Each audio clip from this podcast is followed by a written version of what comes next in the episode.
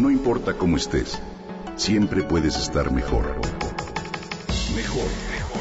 Con Reavivadas.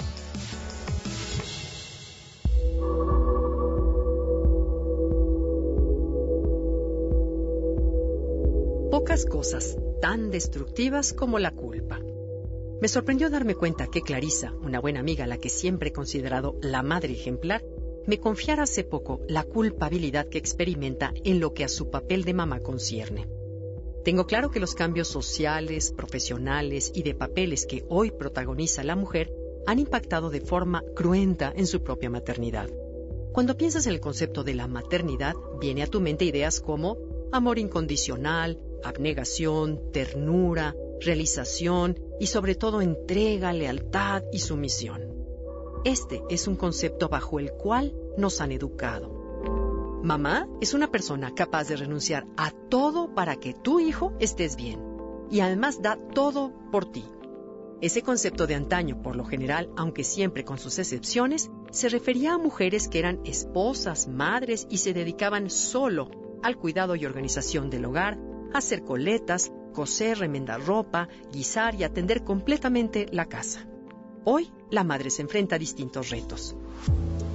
La mamá de la actualidad tiene que tener hijos buenos, obedientes, excelentes estudiantes, pero también ser independiente a nivel emocional y económico, tener tiempo para leer, para hacer ejercicio, mantenerse delgada, tener al lado un hombre que valore su esfuerzo, sea cariñoso y comprensivo, ser buen amante, así como también compaginar su rol de profesionista, ama de casa y educadora de sus hijos.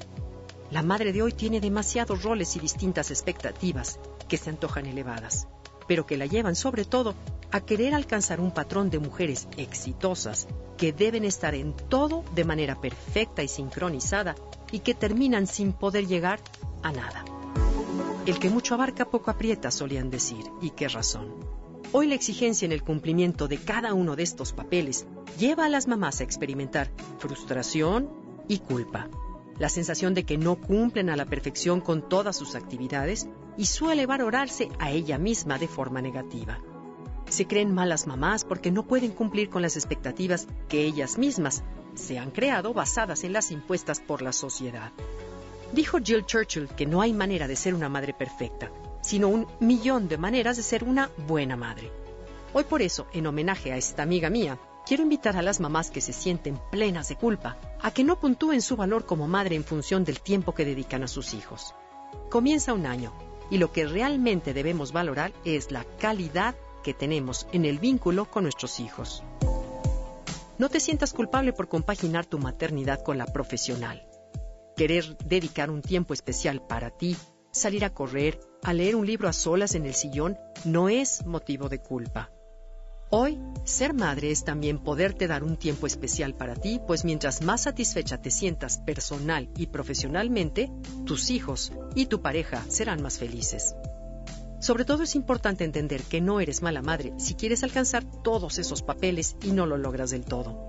En ese sentido, educa a tus hijos para que ellos sean autónomos e independientes, pero sobre todo para que sean pacientes y sepan esperar y no demanden tu atención en todo momento. No renuncies a lo que te gusta. Quizá tomar una clase, hasta salir con tu esposo y dedicarse un tiempo justo. Olvida la culpa y trata de cumplir, en la medida de lo posible, todos tus papeles, en la medida que tú puedas. Si no lo haces, nunca te mortifiques ni te sientas mal. No existen las madres perfectas, aunque así algunas lo aparenten.